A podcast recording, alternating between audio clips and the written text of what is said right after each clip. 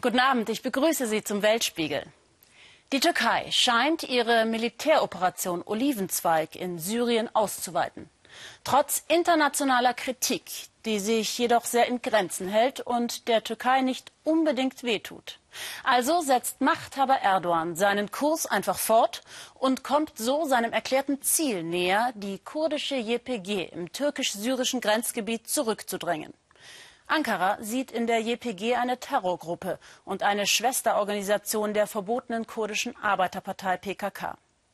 Und da sich der Türkei bei ihrer Militäroperation niemand entgegenstellt, kommen dort viele gar in Feierlaune.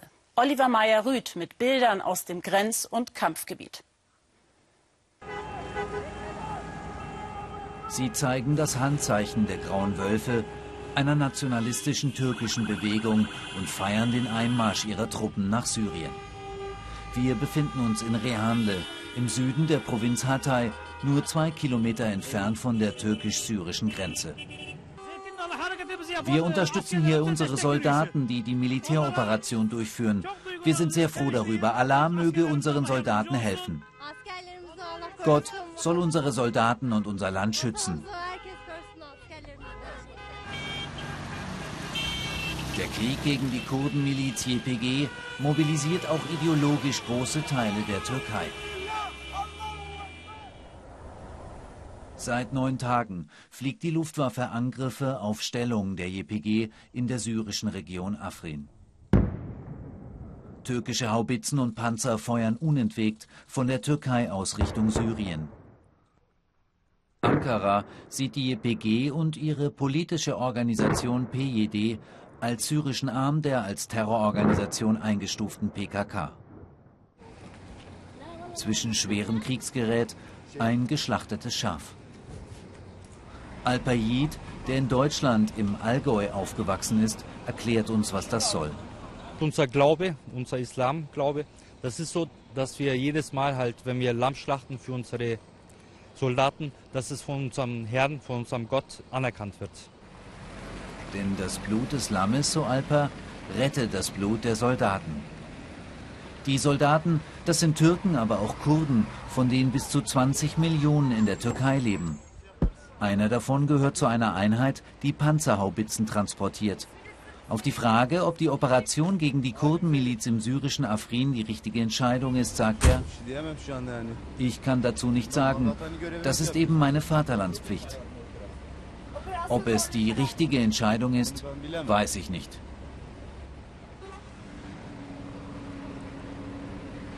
Al-Payid gehört zu einer Hilfsorganisation, die sich um syrische Kriegsflüchtlinge und Kriegsversehrte kümmert.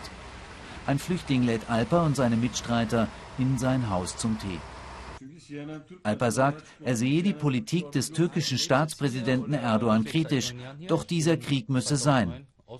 Nicht nur in Syrien, die komplette Grenze von ungefähr 900 Kilometern, sondern auch im Irak muss es geschehen. Sonst wird Türkei keine Ruhe haben von der PKK und PED. Es wird Zeit, dass die sozusagen gelöscht werden halt. Seit Tagen spricht auch der türkische Staatspräsident von einer Ausweitung der Operation. Erdogan will die Kurdenmiliz in Nordsyrien auslöschen, bis hin zur irakischen Grenze. Die türkische Grenzstadt Kilis, wenige Kilometer von Syrien entfernt. Ein Totengebet vor der Haji Cümbüş Moschee. In der Nacht zuvor kamen zwei Männer bei einem Raketenangriff ums Leben. Die Bürger in Kilis sind besorgt. Vor fast zwei Jahren feuerte der sogenannte Islamische Staat Raketen auf die Stadt. Jetzt wiederholt sich der Albtraum.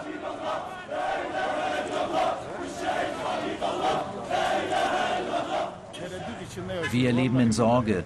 Wir können eigentlich nicht mehr zu Hause bleiben. Die Kinder zittern vor Angst. Wenn ich darüber rede, rege ich mich vor Angst auf. Gott möge mit den Opfern Mitleid haben. Die aus Syrien abgefeuerte Rakete schlug in der jahrhundertealten Chakle-Moschee ein. Die beiden Männer wurden kurz nach dem Gebet getötet, das Gotteshaus zerstört. Der türkische Staat beschuldigt die YPG, die Rakete abgefeuert zu haben. Die Kurdenmiliz bestreitet das. Der Imam der Moschee beschreibt den Angriff. Wir waren etwa 30 Männer beim Abendgebet. 20 davon verlassen die Moschee kurz vor dem Einschlag. Als wir zu den Schuhen gehen, ich wollte schon meinen Umhang ablegen, explodiert es. Alles wird dunkel. Eine große Staubwolke. Zwei Minuten lang können wir kaum atmen. Als ich dann zu mir kam, dachte ich, raus hier.